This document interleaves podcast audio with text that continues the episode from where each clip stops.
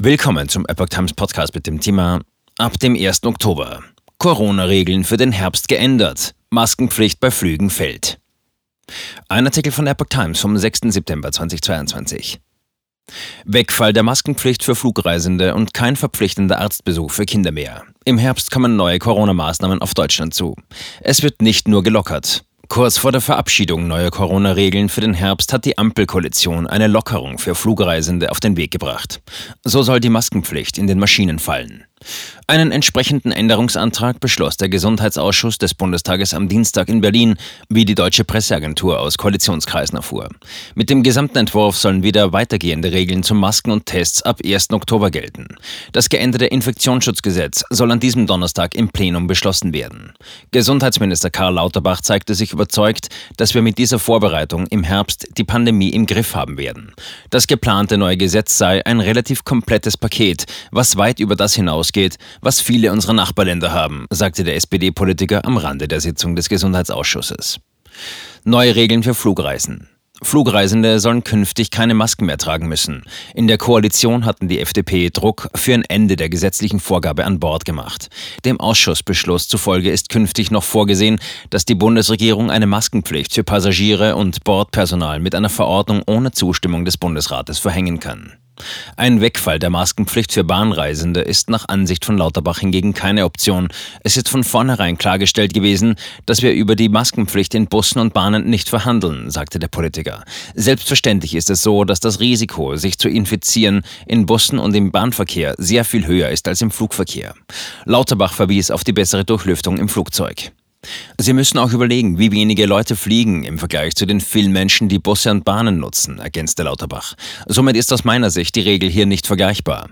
Die 23 großen Verkehrsflughäfen nutzten laut Branchenverband ADV im Urlaubsmonat Juli 17,7 Millionen Passagiere. In Bussen und Bahnen allein der Deutschen Bahn fahren nach Daten aus dem vergangenen Jahr im Schnitt rund 8 Millionen Fahrgäste am Tag. Verschärfungen in Arztpraxen.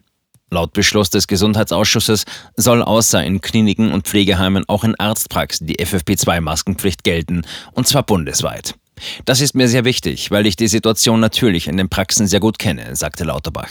Und ich weiß, dass es einfach nicht vertretbar ist, dass sich in Arztpraxen im Wartezimmer jemand infiziert, der möglicherweise auch noch besonders gefährdet ist. Kein Arztbesuch mehr für Kinder. Nach den bisherigen Planungen sollten Kinder, bei denen der Verdacht auf eine Corona-Infektion bestand, zunächst zum Arzt, bevor sie wieder in die Schule durften. Die Ampelkoalition will dies nun wie folgt regeln. Bei Infektionsverdacht soll ein Selbsttest reichen. Ich glaube, das kann man den Eltern zutrauen, dass sie einen solchen Test zuverlässig und auch gut durchführen, sagte Lauterbach dazu.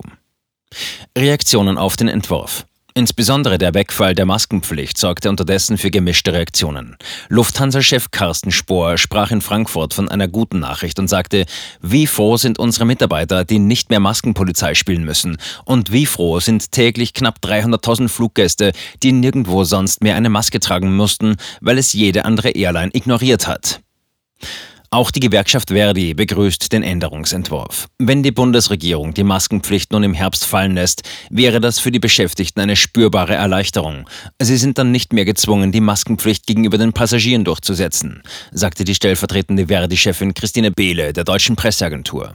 Scharfe Kritik kam hingegen aus Bayern. Die Berliner Ampel macht sich mit ihrem konfusen Corona-Kurs völlig lächerlich, sagte Gesundheitsminister Klaus Holleczek. Wer soll den Bundesgesundheitsminister noch ernst nehmen, wenn er jetzt schon wieder vor der FDP einknickt? Niemand bestreite ernsthaft, dass Masken in Flugzeugen ein wirksamer Schutz vor Infektionen sein könnten. Dies gilt vor allem dann, wenn alle Anwesenden eine Maske tragen. Hinzu kommt, es ist für Flugreisende durchaus zumutbar, auf diese Weise sich und vor allem andere zu schützen. Die Bus- und Bahnbranche kritisiert die unterschiedlichen Vorgaben zu Corona-Masken im Verkehr scharf. Mit nachvollziehbaren Regelungen habe dies nichts mehr zu tun, erklärte der Verband Deutscher Verkehrsunternehmen am Dienstag in Berlin. Der Verband forderte klar und einheitliche Regelungen für alle Verkehrsmittel.